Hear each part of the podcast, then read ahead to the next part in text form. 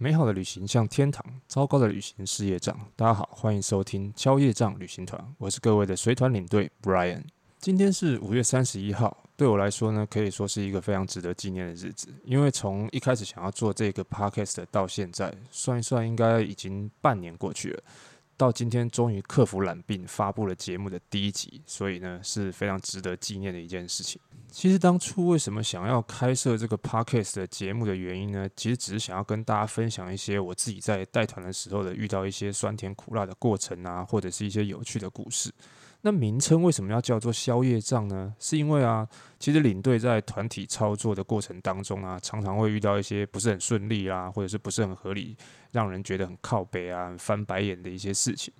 那这个时候呢，我们自己就会开玩笑说啊，来在这一团就很像是来消夜障。其实说的就是一些有趣的故事，或者是一些让人家阿杂的事情。所以呢，就是因为这个原因，所以我就决定把这个 Podcast 的名称取名叫做消夜障旅行团。不过我这样说呢，可能有些听众朋友就会觉得，那是不是只有跟团旅行的时候呢，容易遇到这些状况？但其实不是哦，因为事实上，如果你自己去办自助旅行的话，自由行也是一样会遇到这些奇奇怪怪的状况。只是呢，因为团体旅游嘛，大家都知道人比较多，那人一多呢，就更容易遇到这些无谓不谓的事情。所以呢，今天是节目的第一集，我想趁这个机会呢，就跟大家聊一下这两种不同的旅行方式，也就是自由行跟团体旅游的差别。其实说到出国旅行，到底是跟团比较好，还是自由行比较好的这个问题啊，各位可能在网络上都看过很多的部落格，甚至是电视节目呢，都有讨论过这个问题。有的甚至还会把表格画出来给你看，告诉你这两种方式的优缺点在哪里。比如自由行可能就是行程比较弹性啊，那跟团可能就是你不用花脑筋做功课啊等等的。但是很有可能最后你看完了这一堆东西，你还是没有办法决定自己要选哪一种。因为团体旅游跟自由行本质上，他们的优缺点就是相对的，没有绝对的好跟不好，差别只在于说适不适合你自己当下的状况而已。至于要用哪一种方式比较适合自己呢？我建议各位可以从以下几个方面去思考看看。首先，第一个我觉得要考虑的是旅行人数的问题。今天如果只有你自己一个人要出去玩的话，那事情其实是简单的多，因为从一开始的行程规划。机票、酒店，一直到当地的景点、交通，甚至吃什么，都是你自己决定的。所以在旅行的过程当中呢，你也不需要特别的考虑其他人的想法或者意见。那就是我们讲的“够狼走呀，够狼搭”。那这个时候，可能自由行呢，就是比较适合你的一种方式。当然，也不是说一个人就不适合参加团体旅游。只要你不是一个特别边缘的人的话，其实参加团体旅游也蛮好玩的。但是今天，如果你是跟几个朋友，甚至是一大群亲朋好友要出去玩的话，那事情就完全不一样喽。像我自己办过的自助旅行，从四个人的到二十几个人的都有。那人多，意见就多，因为每个人对出国的想法不一样，价值观也不同。有的人觉得难难得出国就是要吃好住好，可是有的人就觉得能省则省。那有些人觉得出去玩嘛，重点就是游山玩水，那吃什么东西就不是很重要。可是有些人就觉得，既然是出去玩，那也要吃一些当地美食，或者是说，有一些人就觉得一定是要去购物 shopping。那但是这样呢，在行程规划的时候呢，就会花很多的时间在沟通这个部分。那像我自己的习惯是先把整个行程草拟一份出来，然后让其他人看看有没有什么想去不想去的地方，或者是想吃不想吃的东西，然后我最后再重新整理一遍，避免在行程过程当中有一些不愉快的事情发生。可是不知道各位有没有遇过一种朋友，就是你在规划行程的时候呢，他都说都好，没意见，随便你决定就可以。等到真的出门的时候呢，这个也不行，那个也不要，这个也不好。那出门之前呢都没有意见，等到出门之后呢，意见又一堆。那通常遇到这种人呢也没有关系，反正呢也就没有下一次。所以如果是要出国自助旅行的话呢，还是尽量找一些想法跟价值观比较接近的朋友，不然至少也找一些比较好沟通的朋友，免得出国玩还要找一肚子气。但是有的时候呢，你可能会想要安排的是一场家族旅游。那家族旅游呢，有的时候同行的就会有一些长辈啦，或者是一些小孩。那这个时候呢，你可能就要在行程规划的时候呢，考虑一下，因为这些人可能不是很适合跟着你拖着行李去搭公车或者是挤地铁。那这个时候呢，选择跟团旅游就可以帮你省掉很多不必要的麻烦。而且呢，现在很多的旅行社其实它都有推出客制化的服务，只要你的人数呢有超过一定的数量。以国外旅行来说呢，差不多是十五个人以上的话呢，你就可以请业务帮你规划一个属于你们自己家族的一个客制化行程。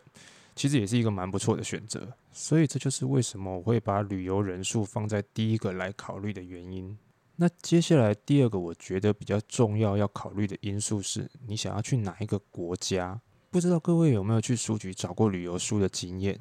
一般的书局啊，它的休闲旅游丛书啊，大概就是三到四个书架。可是常常你会发现啊，在那三到四个书架上面啊，光是日本跟韩国的书大概就占了一柜以上。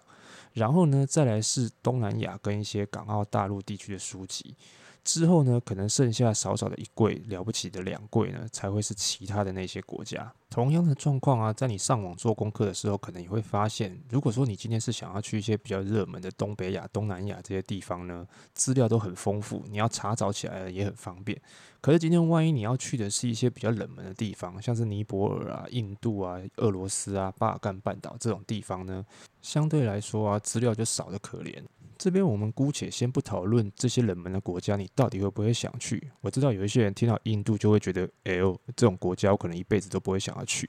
但是不得不说，如果站在考虑旅游要不要自由行的这个立场上来看的话，这些国家真的很难跟日本或者是韩国这样的国家来做比较，并不是说这些国家比较落后还是怎么样的，而是当你在选择要旅行的国家之前呢，有一些问题你必须要先考虑清楚，比如说像是安全的问题。当然，这边主要讲的是人身安全的部分，像是小偷啊，或者是扒手这样子的问题，其实全世界都有。只要自己在旅行的过程当中多加注意，大部分还是比较容易避免的。但是，像我们前面提到过的印度，各位可能在电视新闻上面都看过相关的报道，因为这个国家本身男女比例失衡，加上种姓制度的影响，相对来说就比较不适合一般人，尤其是女生自助旅行。或者是像巴西，可能各位印象中呢，它就是一个很热情的南美洲国家，但事实上当地的治安状况其实不是太好，所以呢，各位如果想要去的是像这几个国家的话，我就会比较建议各位跟团，因为毕竟万一真的发生什么状况的时候呢，至少还有人可以帮忙你处理。那么接下来第二个问题呢，就是交通。因为自由行代表的就是没有游览车，除非你今天只打算要定点旅游，不然的话，大多数的时间你都需要依赖当地的交通工具。所以这个时候呢，当地交通方不方便，对你来说就影响很大。毕竟不是所有国家都像台湾或者日本、韩国一样这么方便。除了公车之外呢，还有地铁、电车或者是捷运。那如果像是欧洲的部分也还 OK，至少他们的铁路交通做得还算是蛮发达的。但是，好比说像美国，因为地方大，再加上习惯的关系，所以离开大城市之外的地方，相对来说交通就没有那么方便。比如说，你今天想要去美西，从洛杉矶之后呢，再到拉斯维加斯去玩一玩，再去大峡谷或者是羚羊峡谷看一看，那这个时候你可能就要考虑在当地租车自驾会比较方便。但说真的，距离还蛮远的。比如说，像洛杉矶开到拉斯维加斯的话，大概要四个小时。那你再从拉斯维加斯开到大峡谷的话，大概又需要两个小时。那你如果不想要开这么久的车，又或者你刚好不会开车的话，还有一种方法就是搭国内线的班机飞到拉斯维加斯，然后再从当地找一日游的行程去大峡谷。但是说真的，与其这样，还不如一开始就跟团搭游览车去，还比较方便。所以交通方不方便，对我来说也是一个很重要的考虑因素。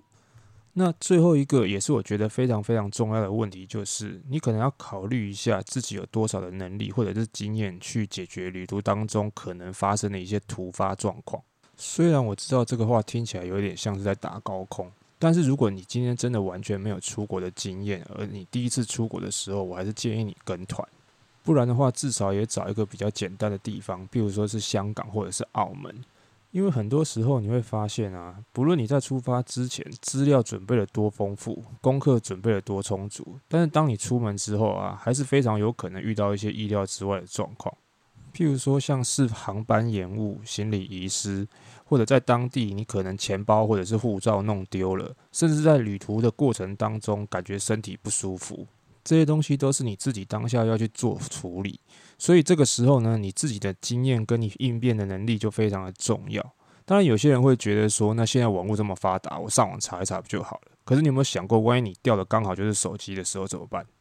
所以，虽然很多人都觉得跟团的好处就是跟着走、跟着玩，不用做功课。但是我觉得，其实跟团旅游最大的好处，其实是无论在旅行的过程当中发生有什么问题，或者是突发状况，至少都有人在旁边可以帮你处理、帮你解决。那么以上这几点呢，是我自己从入行到现在的一些经验分享，还有个人心得，不敢说是百分之一百的正确或完整，因为每个人的个性和想法都不一样。今天我觉得好的方式，也不一定就适合你，所以大家可以参考看看。因为其实就像前面说的，团体旅游跟自由行不过是旅行的一种方式，找到最适合你的方式才是最重要。可惜的是，它不像吃自助餐一样，可以只挑你喜欢的部分就好。但是至少希望可以帮助大家在以后规划自己的旅行的时候呢，能够少走一点冤枉路。OK，以上就是本期节目想要分享给大家的全部内容，希望大家会喜欢。那如果各位有任何的问题或者是建议指教，也欢迎各位留言给我。那么宵夜帐旅行团，我们下次见。